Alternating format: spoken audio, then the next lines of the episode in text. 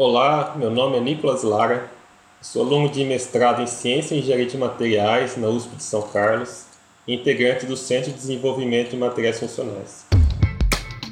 CDMF Pesquisa, um dropcast sobre as pesquisas desenvolvidas no Centro de Desenvolvimento de Materiais Funcionais, na voz dos próprios pesquisadores.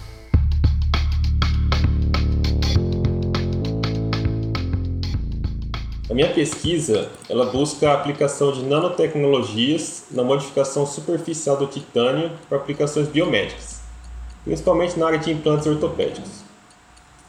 É, o titânio, embora ele tenha alta biocompatibilidade, a sua interação com os ossos é só osteocondutiva e não osteoindutiva, ou seja, ele permite a presença de células do tecido ósseo na sua superfície, porém ele não induz o crescimento dessas células, ele não estimula a recuperação do osso fraturado.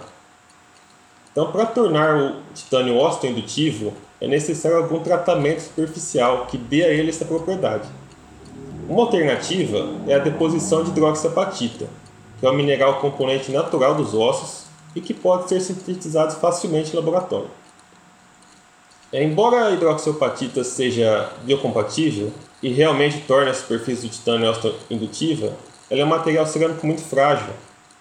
Então, o meu trabalho ele busca avaliar a aplicação de um nanomaterial como fase de reforço na hidroxiapatita. E esse nanomaterial é o óxido de grafeno reduzido, que é uma nanoestrutura bidimensional de altíssima resistência.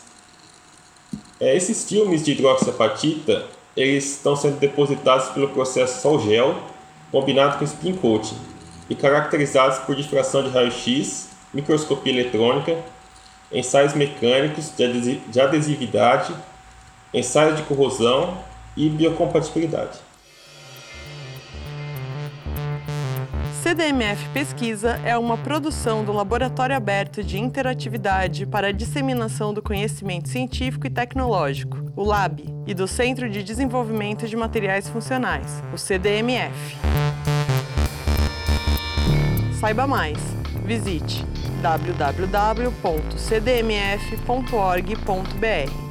Apoio: Fundação de Amparo à Pesquisa do Estado de São Paulo, FAPESP e Conselho Nacional de Desenvolvimento Científico e Tecnológico, CNPq.